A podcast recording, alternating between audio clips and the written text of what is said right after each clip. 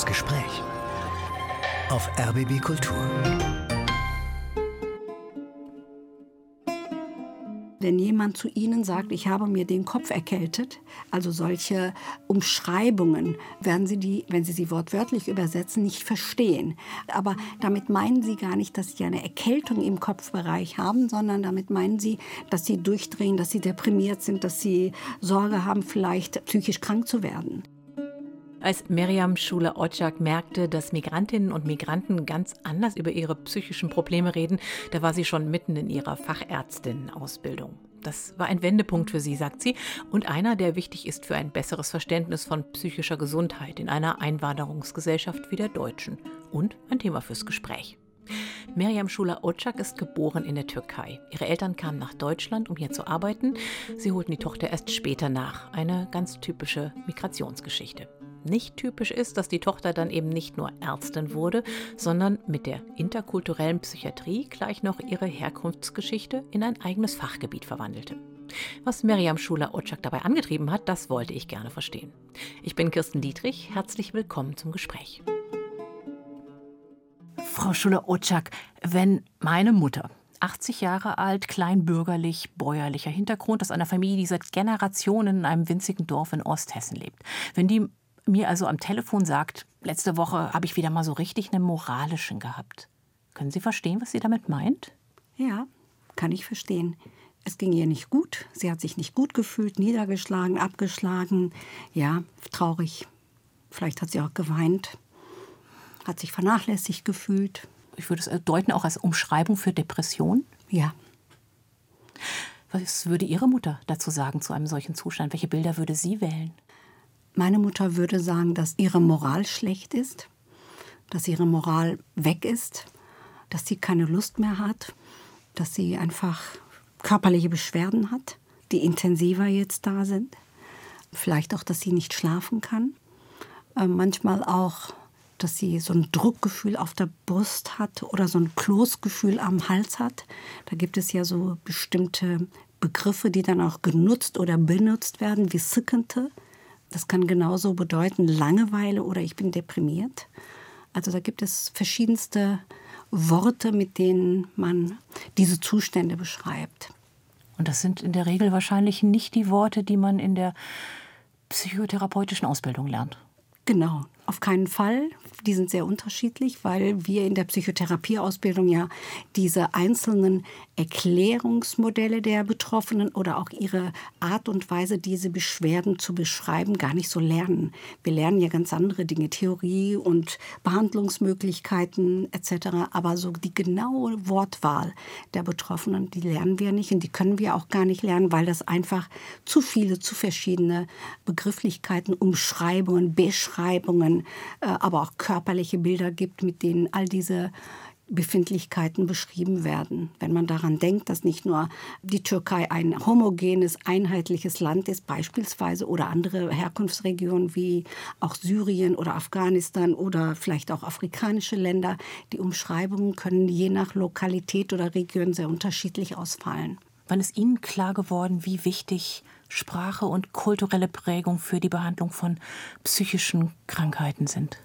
Die Sprache ist sehr, sehr wichtig in dem Zusammenhang. Wann ist mir das klar geworden?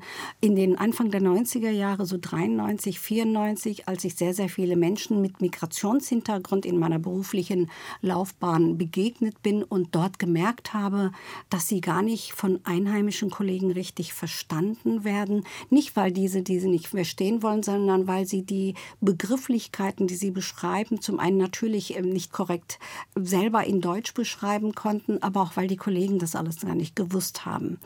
Ich habe gemerkt, dass da muttersprachliche Beschreibung der Dinge für die einzelnen Betroffenen sehr wichtig war, wenn jemand sie verstanden hat. Also jetzt verbal auch verstanden hat, aber auch inhaltlich sinnbildlich. Anfang der 90er Jahre kam Ihnen die Erkenntnis. Das heißt, da waren Sie mit dem Medizinstudium schon fertig und waren schon in der Ausbildung zur ja, Fachärztin. Ja, ich war in der Ausbildung zur Psychiaterin und Neurologin. Ich bin auch Fachärztin für Neurologie. Ich hatte meine Neurologiezeit schon gemacht, wollte ursprünglich ein Jahr Psychiatrie machen und bin dann irgendwie in der Psychiatrie hängen geblieben. Unter anderem auch wegen dieser Patientinnen. Und der Hintergrund war, dass ich erstmals gemerkt habe, dass da ein riesen Bedarf an Therapeutinnen besteht, die die Betroffenen tatsächlich abholt, wo sie sind. Und dass auch für sie, ich sag mal, faire Behandlungsoptionen aufgebaut werden. Wenn Sie jetzt Therapie machen, bieten Sie die in Deutsch oder in Türkisch an? Kommt drauf an. Also es gibt ja auch sehr viele Patientinnen, die auch sehr gut Deutsch können, zweite, dritte Generation. Es gibt auch erste Generation natürlich, die auch einigermaßen gut Deutsch können. Aber viele Betroffene teilen mit, dass sie in ihrer Muttersprache die Dinge besser rüberbringen können. Oder anders formuliert, dass wenn sie das in ihrer Muttersprache beschreiben, sie sich viel besser abgeholt fühlen. Das heißt, bei mir müssen sie nicht nochmal Hintergrundinformationen geben oder auch ihre emotionalen Ausdrucksweisen äh, erklären, weil sie davon ausgehen, ich verstehe sie. Die müssen das nicht add-on noch genauer, detaillierter beschreiben. Das heißt, die Reaktion darauf ist wahrscheinlich eine große Erleichterung, wenn man merkt, dass man in der Sprache sprechen kann, ja, in der einem das Herz aufgeht. Das ist korrekt, wobei ich einschränkend sagen möchte, dass es auch Betroffene gibt, die lieber nicht zu einer muttersprachlichen Therapeutin gehen wollen, weil es da auch Schamgefühle, Schuldgefühle, also bestimmte Bedenken auch den muttersprachlichen äh, Behandlerinnen existieren können. Sorge zum Beispiel von denen beurteilt, verurteilt zu werden oder vielleicht auch ja, diskriminiert zu werden. Aha, es ist also doch gar nicht so einfach mit der Zuordnung irgendwie. Ja, die richtige Sprache finden ist der Schlüssel für alles. So einfach ist es dann nicht. Nee, so einfach ist es nicht. Aber die Mehrheit ist schon dafür, in der Muttersprache behandelt werden zu wollen. Aber es gibt auch eine gewisse Minderheit, lieber in Deutsch mit einem Einheimischen oder in Englisch mit einem muttersprachlichen Behandler oder Behandlerin. Ich würde gerne Miriam Schuler-Otschak noch mal kurz vorstellen, nachdem wir jetzt schon mal so einen kleinen Einblick darin bekommen haben, was sie gerade in ihrer Leidenschaft für die Psychiatrie anfeuert. Interkulturelle Psychiatrie, das ist ihr Schwerpunkt und dazu gekommen sind sie eben auf dem ganz klassischen Weg, Medizinstudium und dann fachärztliche Spezialisierung auf Psychiatrie. Und dazu hat Miriam Schuler-Otschak eine psychotherapeutische Ausbildung, sie hat eine Ausbildung als Traumatherapeutin und Seit knapp 20 Jahren arbeitet Miriam Schuler-Utschak in Berlin. Sie ist die leitende Oberärztin der Psychiatrischen Universitätsklinik der Charité im St. Hedwig Krankenhaus. Ein langer Titel, aber eine wichtige Arbeit. Davor hat sie in Hildesheim und Hannover gearbeitet und groß geworden ist sie im Ruhrgebiet in Duisburg. Sie kommen aus einer Arbeiterfamilie, sie kommen aus einer Einwandererfamilie und sie kommen aus einer anderen Muttersprache. Also das sind alles Dinge, die in Deutschland leider immer noch viel zu häufig gegen einen beruflichen Erfolg sprechen. Deswegen stelle ich eine Frage, die man ja eigentlich gar nicht mehr stellen möchte, nämlich die Frage, wie haben Sie das geschafft? Ich glaube, es ist erstmal wichtig, dass man natürlich den Willen haben muss und auch Menschen findet, die einen auch dabei begleiten und unterstützen. Oder anders formuliert, wir bestimmten Menschen die Möglichkeit geben, sich auch einzubringen in diesem Bereich. Ich hatte zum Beispiel tolle Lehrer, die mich motiviert haben, die mich unterstützt haben, dass ich eben das geschafft habe, was ich auch schaffen wollte. Und auch ein Zuhause, wo ich sicherlich nicht die Unterstützung haben konnte wie andere. Wir hatten zum Beispiel zu Hause nicht mal einen Schreibtisch. Meine Eltern haben kein Deutsch gekonnt und es war einfach eine andere Welt im Vergleich zu der Welt meiner Mitschülerinnen und Schüler. Aber ich hatte einfach die Motivation, den Willen. Ich wollte nicht Akkord arbeiten wie meine Mutter. Ich wollte eben was anderes machen und habe, ich wiederhole mich, wirklich tolle Lehrer und Lehrerinnen gehabt, die gesagt haben, jawohl, toll, du bist gut, mach weiter und so weiter. Wir sind aus Duisburg, nicht aus Zucker. Das habe ich die Tage in einem ganz tollen Interview gelesen, das die Bundestagspräsidentin Bärbel Baas und die Journalistin Hatice Akjön miteinander geführt haben. Ich komme aus Duisburg-Rheinhausen sogar. Das ist ja eine Industriestadt gewesen oder Stadtteil, wo es, ich erinnere mich noch, Kruppstahl und viele andere waren ja damals dort quasi verortet. Die Luft war immer diesig, hätte ich was gesagt. Es war also wirklich tatsächlich Arbeitermilieu. Da wurde angepackt, da wurde gearbeitet. Und ich denke, dass in meiner Jahrgangsstufe drei Personen mit Migrationshintergrund waren in der Oberstufe. Jetzt, als ich Abitur gemacht habe, ansonsten halt eben eben nicht. Mhm. Es waren also nicht sehr viele, aber es waren schon auch einige andere neben mir. Und das waren auch Jugendliche, die sehr motiviert waren und die eigentlich auch nicht in diesem Arbeitermilieu stecken bleiben wollten, sondern einfach mal besser dastehen und auch mitgestalten wollten. Diese Bildungsgeschichte, hatte die einen Preis? Nein, die hatte nicht den Preis. Ich habe sehr viel mit Ehrgeiz gearbeitet, also gelernt. Ich, ich habe ja vorhin beschrieben, es gab nicht die Möglichkeit, dass ich irgendwo mich hinsetzen konnte und irgendwie lernen. Ich habe das trotzdem gemacht, äh, gelernt und mich sehr dafür eingesetzt und nebenbei auch immer gejobbt, dass ich ein bisschen Geld auch hatte. Es hatte den Preis, dass ich vielleicht nicht so sehr in der türkischen Community integriert war. Ich habe nie richtig türkische Freundinnen und Freunde gehabt in der Zeit, sondern ich war immer nur mit Einheimischen zusammen. Das lag einfach daran, dass wir gemeinsam zur Schule gegangen sind und ja, dort unsere ja, ich sag mal, unsere Sachen gemacht haben. Der Preis dafür ist ja möglicherweise, dass ich nie so richtig in dieser Welt meiner Eltern so richtig eingetaucht war. Also im Prinzip zwischen den Welten auch hin und her gewandert bin. Wenn ich nach Hause gekommen bin, war ich in der türkischen Welt sozusagen und außerhalb war ich in einer anderen Welt. Ich bin tagtäglich gependelt, wenn Sie das genauer bezeichnen möchten. Man könnte es ja auch als Übersetzerin oder als Brückenbauerin sehen und dann hat man schon wieder den Bogen zu ihrer jetzigen Tätigkeit, genau. eben mit der interkulturellen Psychiatrie. Ja, da gibt es tatsächlich eine ganz spannende Erfahrung, die ich in der dritten Klasse gemacht habe. Ich war in Mathematik immer gut. Also ich habe auch Mathe sehr gerne gemocht, naturwissenschaftliche Fächer, Physik oder Chemie und so weiter. Das waren meine Lieblingsfächer. Und ich habe aber einmal in der dritten Klasse im Diktat einen Begriff nämlich die Straße überqueren, QU, habe ich das erste Mal auf Anhieb richtig geschrieben. Warum auch immer. Und mein Lehrer war so stolz auf mich, dass er das vor der gesamten Klasse demonstriert hat und hat mich wirklich ganz massiv hervorgehoben und immer gesagt, ich sehe doch, du kannst das und du machst das und du schaffst das. Das war schon eine ganz spannende erste Erfahrung, die ich so hatte, wo ich gesagt habe, ja, du kannst das eigentlich und du wirst das machen. Die Medizin? Das ist dann, da, da, haben Sie sich gleich reingestürzt, aber wie sind Sie dann zur Psychiatrie gekommen? Ich habe gesehen, dass Sie eigentlich promoviert haben. Also, wenn ich es richtig übersetze, dann haben Sie promoviert dazu, wie die Fresszellen in der Lunge auf das chronische Einatmen von verschiedenen Staubfasern reagieren. Ja, Staubpartikeln, genau. Wie, wie kommt man von da zur Psychiatrie? Das ist eine sehr gute Frage. Also, ich habe ja erstmal ähm, ursprünglich gar nicht Medizin studieren wollen. Das habe ich kurzfristig entschieden. Ich wollte ursprünglich Biochemie studieren und im Rahmen des Studiums habe ich Neuroanatomie Tutorial gemacht, also Studierende mit unterstützt bei den einzelnen Lehrtätigkeiten des äh, Professors. Neuroanatomie ist ja die Anatomie des Gehirnes und des Rückenmarktes und so weiter. Dadurch bin ich zur Pathologie gekommen und wir hatten mal einen Kurs im Fraunhofer Institut in Hannover, das war direkt an der Hochschule bei uns und da gab es Kooperation mit der experimentellen Pathologie und ich war mal da und die haben irgendwann mal haben sie gefragt, ob ich Interesse an einer Promotion hätte. Ich hatte auch großartige Betreuung damals und ich habe, ja, so bin ich dazu gekommen. Und im Laufe des Studiums habe ich immer mehr gemerkt, eigentlich willst du ja jemand sein, die Menschenleben rettet, also intubieren kann, das Notfallmedizin. Das habe ich dann auch im letzten Studium ausprobiert. Ich habe Anästhesiologie, äh, meinen freiwilligen Teil des praktischen Jahres gemacht und habe festgestellt, oh, du kannst ja mit dem Patienten gar nicht so viel reden. Eigentlich rede ich ja gerne. Und habe dann gedacht, ja, Neurologie, das ist doch das Fach, weil Neuroanatomie, das war immer schon da. Und für die Neurologie brauchte man damals ein Jahr Psychiatrie. Also bin ich für das Jahr nach Hildesheim in das Niedersächsische Landeskrankenhaus damals. Und dort hat mir das auch so gut gefallen. Insbesondere, wie vorhin erwähnt, habe ich diese riesen Marktlücke. Marktlücke im negativen Sinne, dass ein riesen Behandlungsbedarf da besteht, Unterstützungsbedarf für Patientinnen mit Migrationshintergrund. Und deswegen habe ich gedacht, ja, das mache ich jetzt. Ich will mich ja auch einbringen, einsetzen und plötzlich war ich dann in der Psychiatrie gelandet. Das heißt, Sie haben sich Ihr Fachgebiet der interkulturellen Psychiatrie eigentlich selber geschaffen.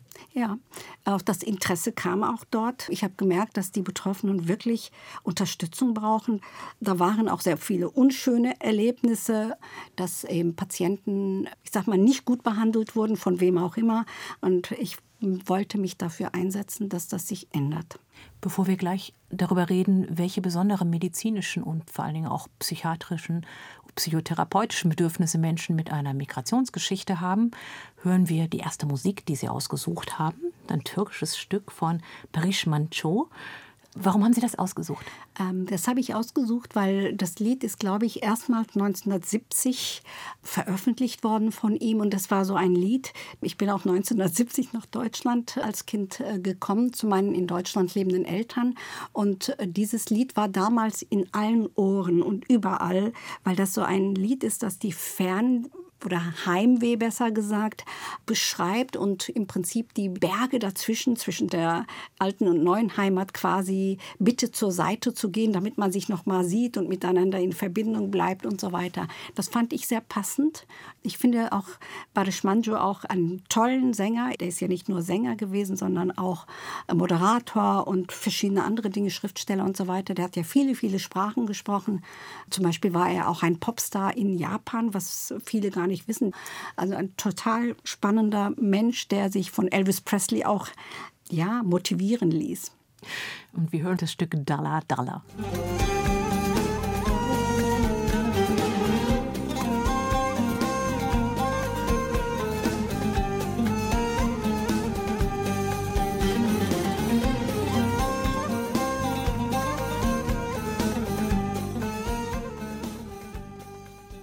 Das Gespräch auf RBB Kultur. Zu Gast ist heute Meriam Schuler-Ocak. Sie ist leitende Oberärztin der Psychiatrischen Institutsambulanz der Psychiatrischen Universitätsklinik der Charité im St. Hedwig Krankenhaus in Berlin.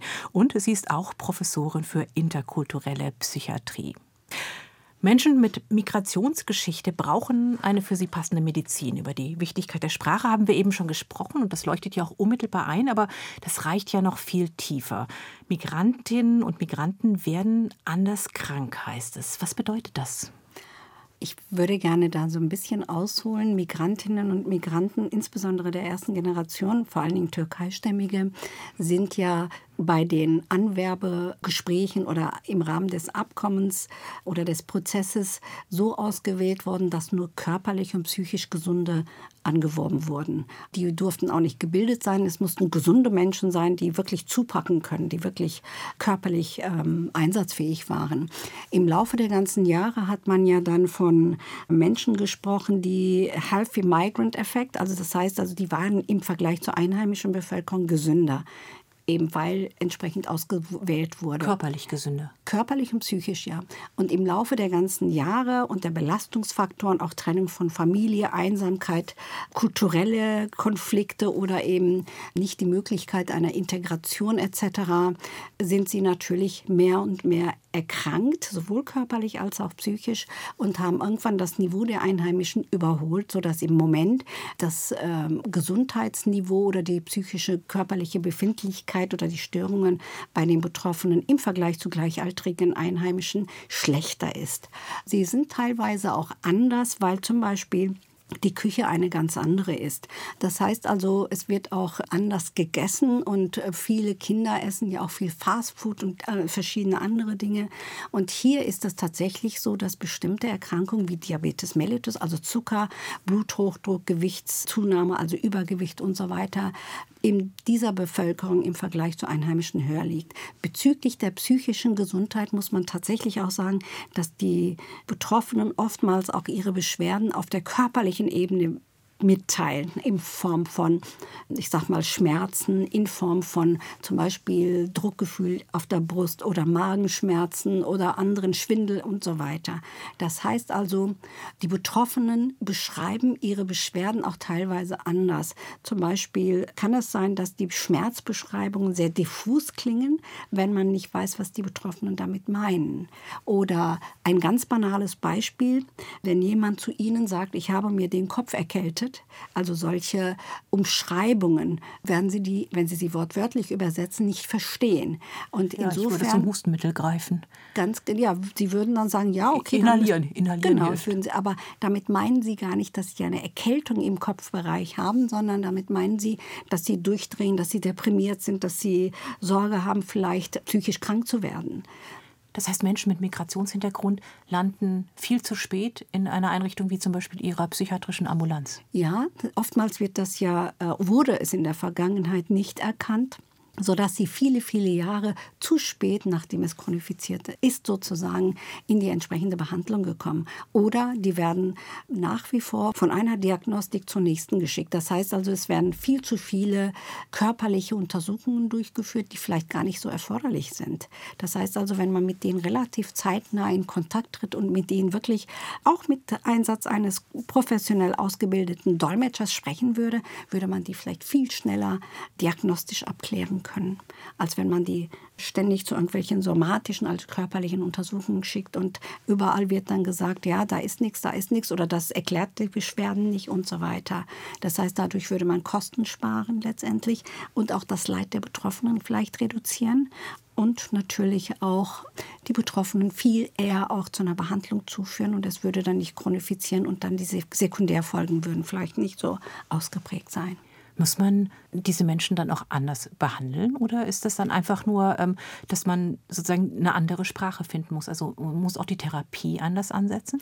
Ich denke insofern ja.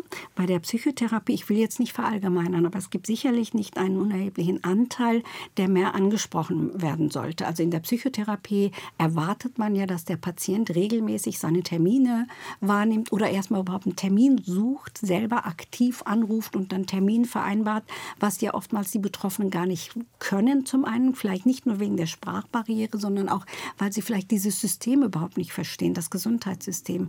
Das andere ist natürlich, dass auch oftmals sie auch gar nicht genommen werden von wem auch immer von den Therapeutinnen, vielleicht möglicherweise aufgrund von verschiedenen Vorannahmen oder aufgrund eben anderer Faktoren, äh, die sich dann manchmal sich einem gar nicht so erschließen. Ein anderer Faktor ist, dass diese Betroffenen auch bezüglich Medikamente anders reagieren können, weil wir wissen, dass die Abbauprozesse der Medikamente, die ja über die Leber äh, erfolgt und dann irgendwie über die Nieren oder über den Darm, wie auch immer ausgeschieden wird, anders laufen kann. Das sind biologisch-genetische andere Enzymsysteme eventuell da äh, betroffen oder die Enzymaktivitäten können sehr unterschiedlich sein. Das heißt, es kann sein, dass ich ein Medikament gebe, was in niedriger Dosierung schon zu Nebenwirkungen führt, weil die Abbauprozesse dort langsamer laufen.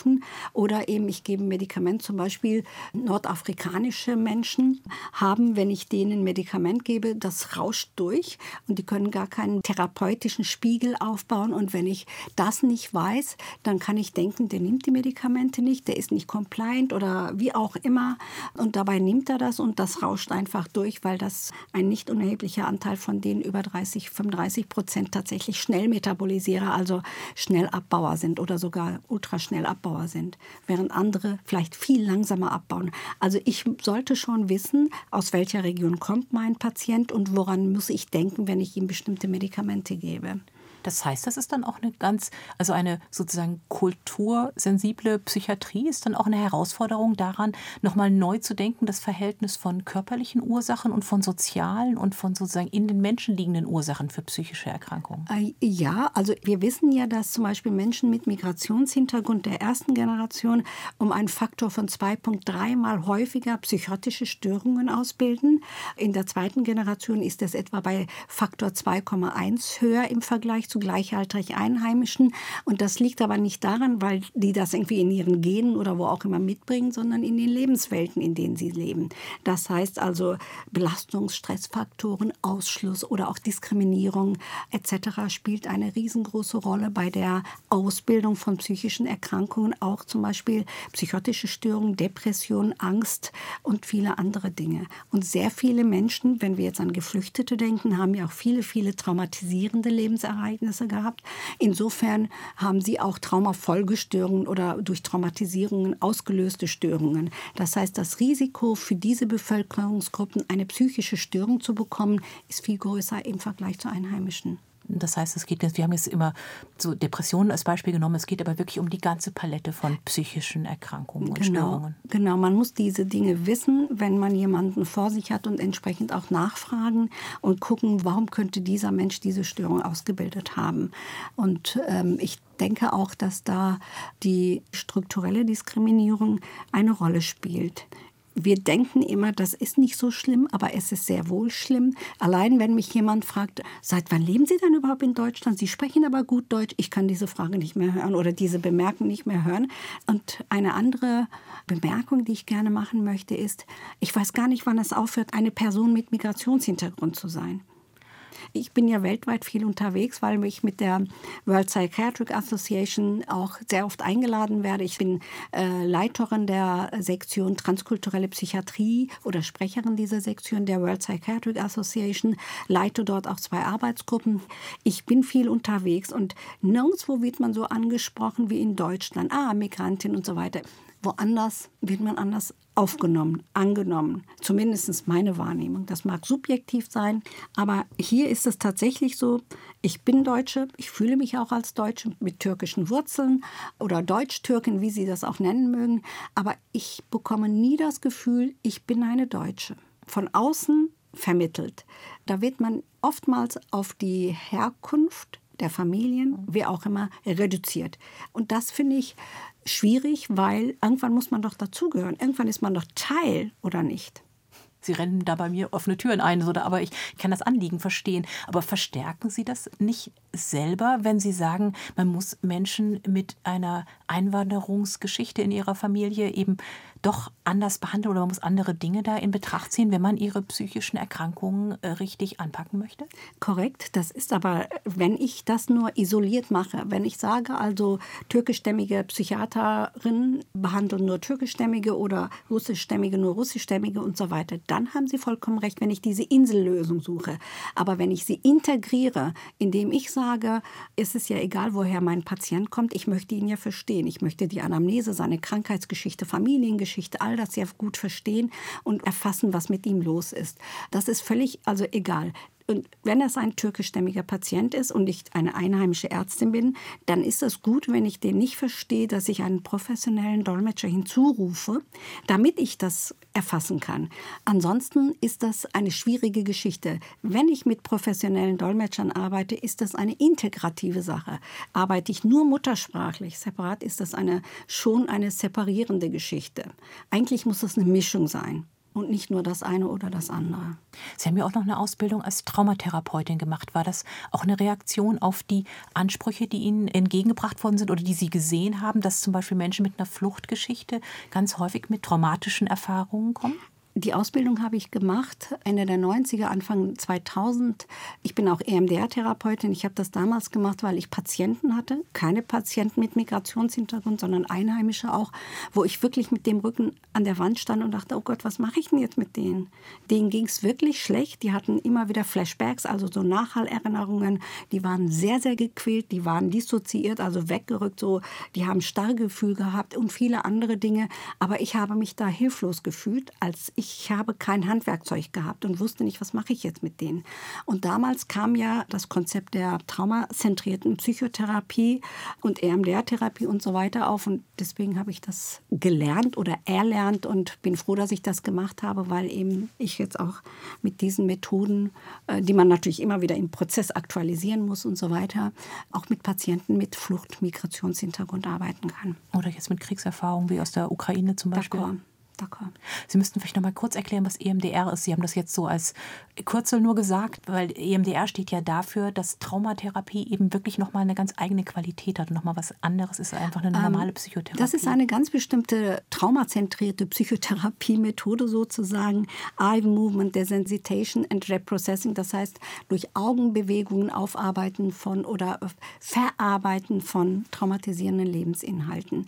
Das ist eine ganz bestimmte Technik, die eingesetzt wird Arbeit, die Anfang der 90er von Francine Shapiro in, in den Staaten ja zufällig entdeckt wurde und sehr effektiv auch wirkt. Das heißt, für Trauma muss man nochmal anders die Seele und den Körper miteinander in Kontakt bringen. Korrekt. Es gibt natürlich die anderen traumatherapeutischen äh, Methoden wie Verhaltenstherapie oder auch andere.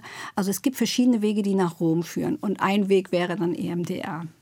Bevor wir jetzt doch gleich über Depression reden, darüber würde ich gerne noch sprechen und über die Situation nach Corona.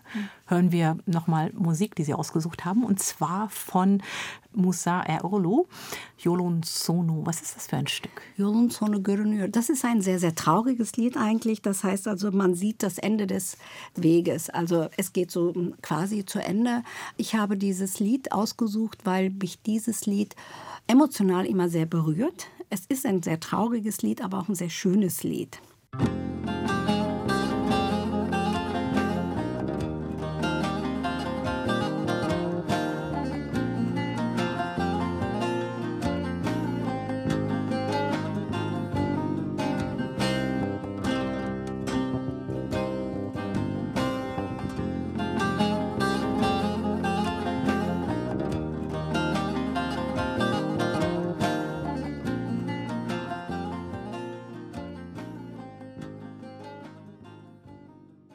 Das auf RBB Kultur.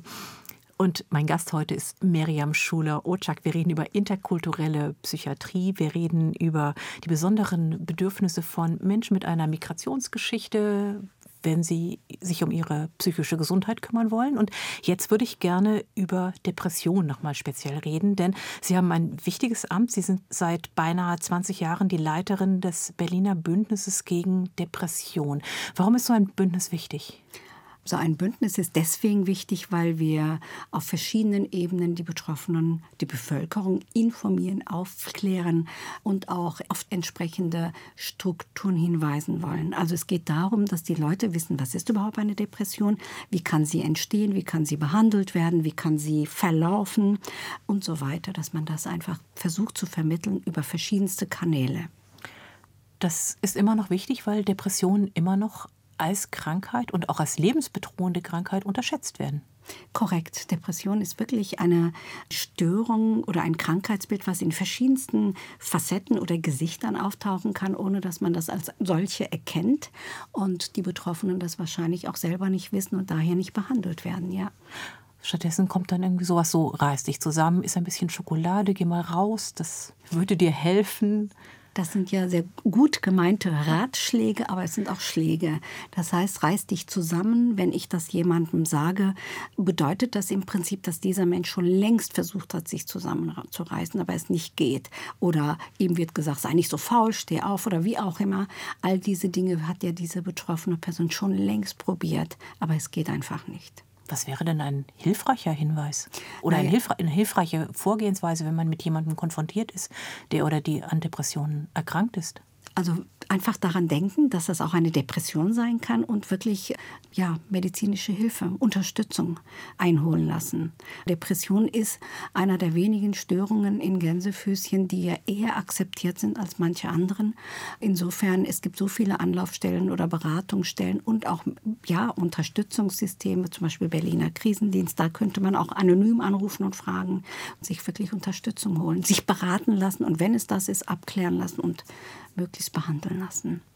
Depression ist ja eigentlich eine psychiatrische Störung, die in der letzten Zeit relativ breit besprochen wurde, auch eine breitere Öffentlichkeit bekommen hat. Also ich denke jetzt an so einen Hashtag wie Not Just Sad, wo ganz verschiedene Menschen auf Twitter zum Beispiel erzählt haben, wie es ihnen eigentlich mit ihrer Depression geht und dass sie mhm. eben wirklich nicht nur traurig sind, sondern dass das nochmal was anderes ist. Hilft das? Ich denke ja, dass äh, man wirklich von verschiedenen Kanälen oder aus äh, verschiedenen Perspektiven die Information bekommt, wie eine Depression aussehen kann, dass Betroffene berichten, ich habe das und das erlebt, mir geht so und so und die werden sicher auch berichtet haben, ich habe alles Mögliche gemacht, aber es geht einfach nicht und habe jetzt weiß ich, es ist eine Depression. Das beruhigt ja auch zum einen. Man weiß endlich, worum es geht. Und man weiß auch, dass Depressionen behandelbar sind, gut behandelbar sind. Man muss auch dazu sagen, dass Depression und Suizidalität oder lebensmüde Gedanken, Lebensüberdrussgedanken auch Hand in Hand gehen können, dass man auch danach schaut. Sie haben gerade gesagt, dass Depression eigentlich relativ bekannt ist als Krankheit inzwischen. Gibt es eine psychiatrische Erkrankung, die nicht bekannt ist oder die immer unter dem Radar läuft und die eigentlich viel wichtiger wäre, als sie eigentlich genommen wird? Das möchte ich so nicht sagen. Es gibt viele Störungen, wie zum Beispiel Schizophrenien oder psychotische Störungen, die will man nicht haben. Oder auch eine Hirnabbauerkrankung, die Demenz will man auch nicht haben. Insofern sind das äh, Diagnosen, die natürlich keiner hören möchte und die dann eher nicht kommuniziert, nicht davon berichtet wird und man auch nicht stigmatisiert werden möchte.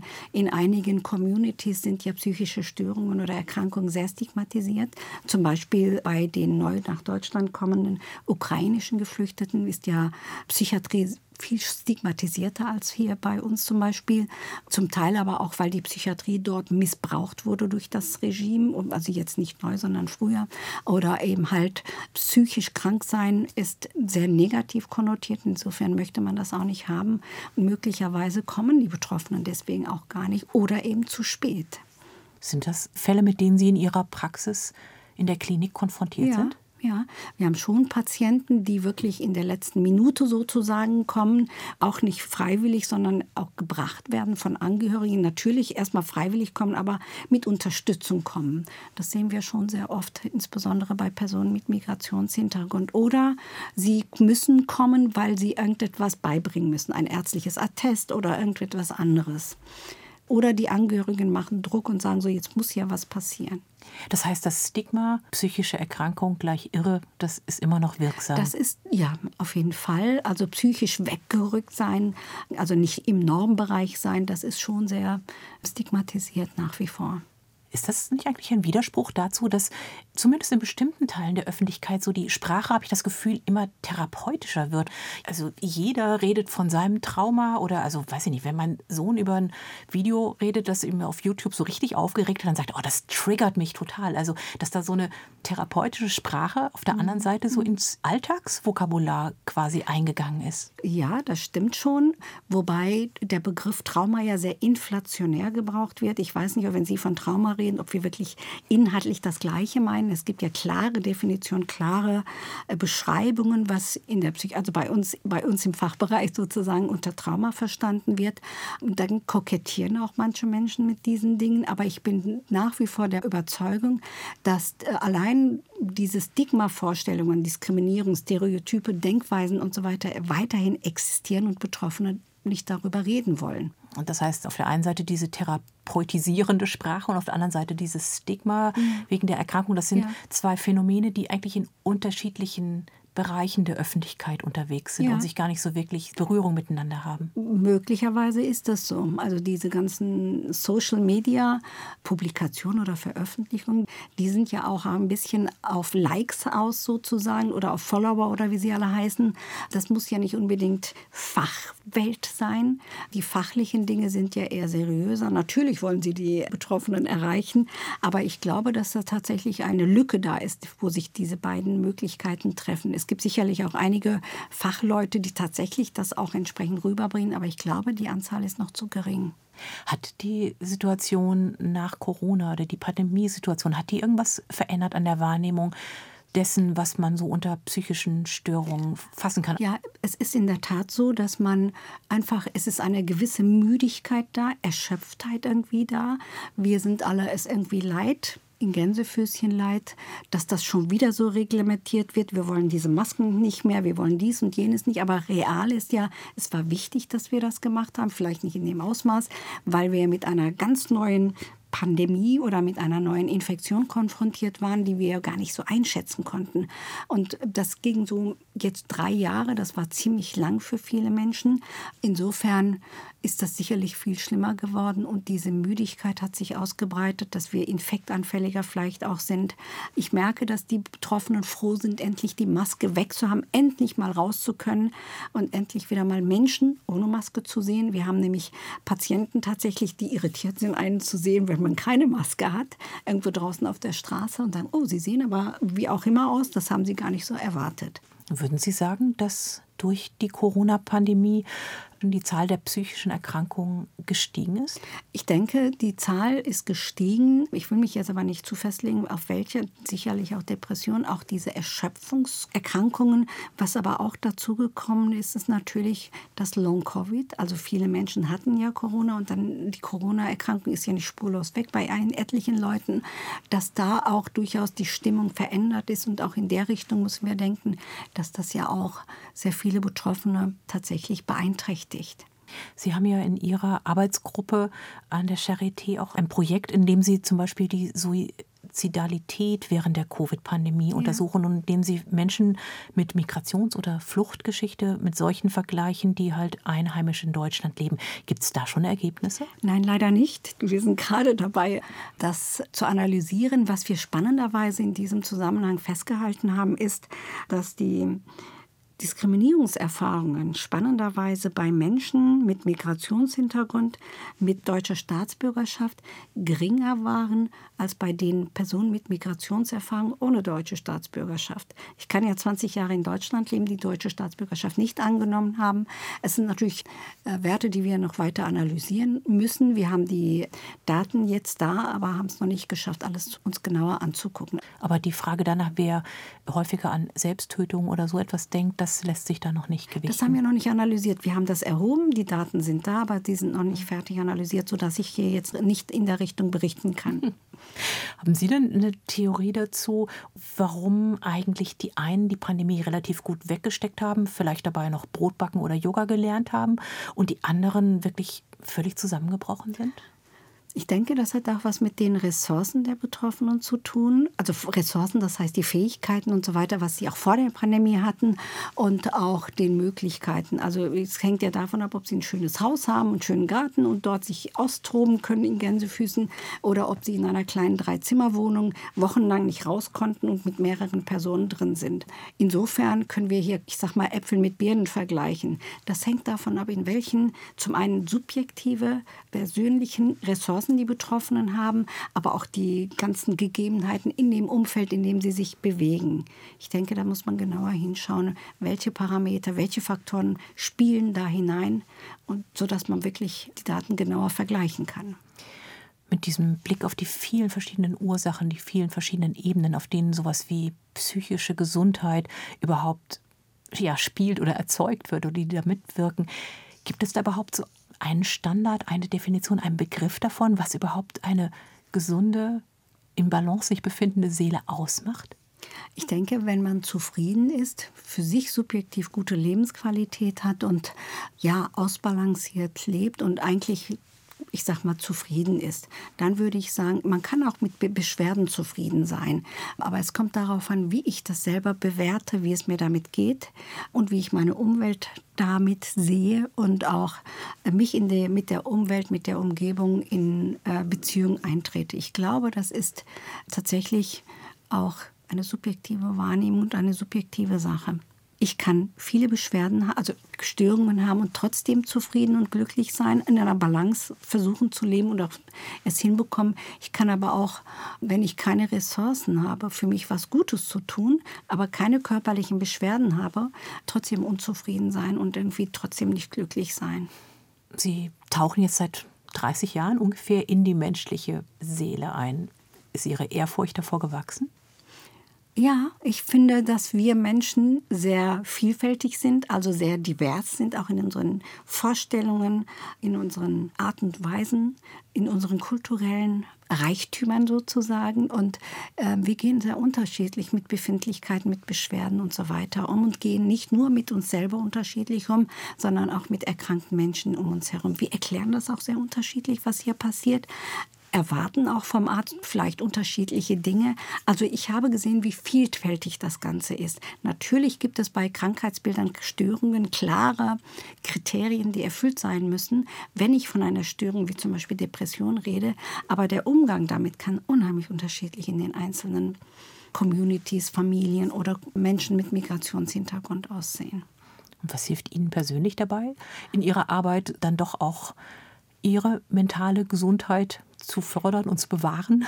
Das ist eine sehr schöne Frage. Äh, mir hilft dabei, dass ich meine äh, Ressourcen aktiviere. Das heißt, ich laufe. Ich habe früher Sport gemacht, jetzt laufe ich, zähle Schritte. Und ich sorge dafür, dass ich gut esse. Ich sorge dafür, dass ich ähm, ja, mich wohlfühle in meiner Haut, es mir gut gehen lasse. Es gibt auch manchmal Stress, da bin ich ein bisschen auch auf mich nicht sauer, aber ich ähm, sage mir, Mensch, das hätte es auch anders machen können. Ich glaube, es ist wichtig, dass wir erkennen, die Arbeit ist wunderbar, aber es gibt auch ein Leben nach der Arbeit oder neben der Arbeit, besser gesagt. Und nette Menschen treffe. Das ist wichtig, soziale Kontakte und all diese Dinge.